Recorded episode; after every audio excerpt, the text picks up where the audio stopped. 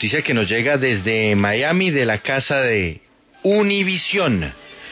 Nueva estructura de noticias en Univisión. Y el, eh, pues, mejor dicho, no lo puedo el hecho, el hecho informativo del momento es la salida de Daniel Coronel de la presidencia de la División de Noticias de Univisión.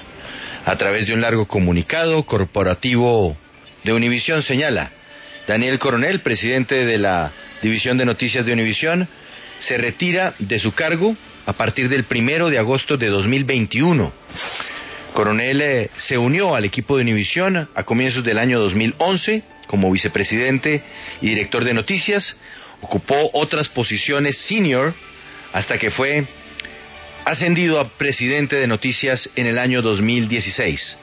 Fue el arquitecto del equipo de Univisión Noticias ganador de múltiples premios, demostrando altas calidades periodísticas, pasión y ética por el trabajo para servir a la comunidad hispana.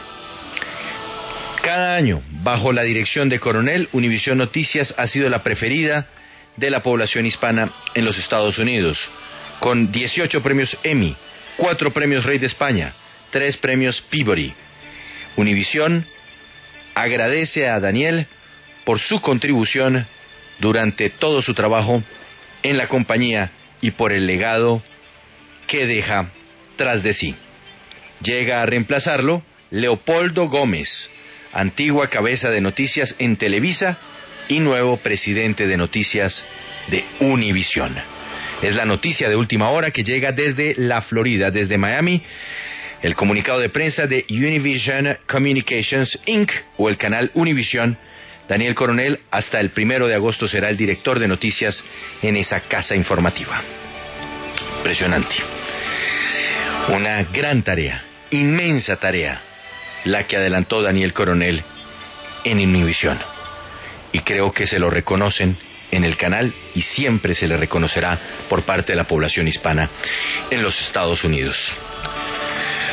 Vendrán buenas cosas seguro para Daniel, muy buenas, como su trabajo. Paola,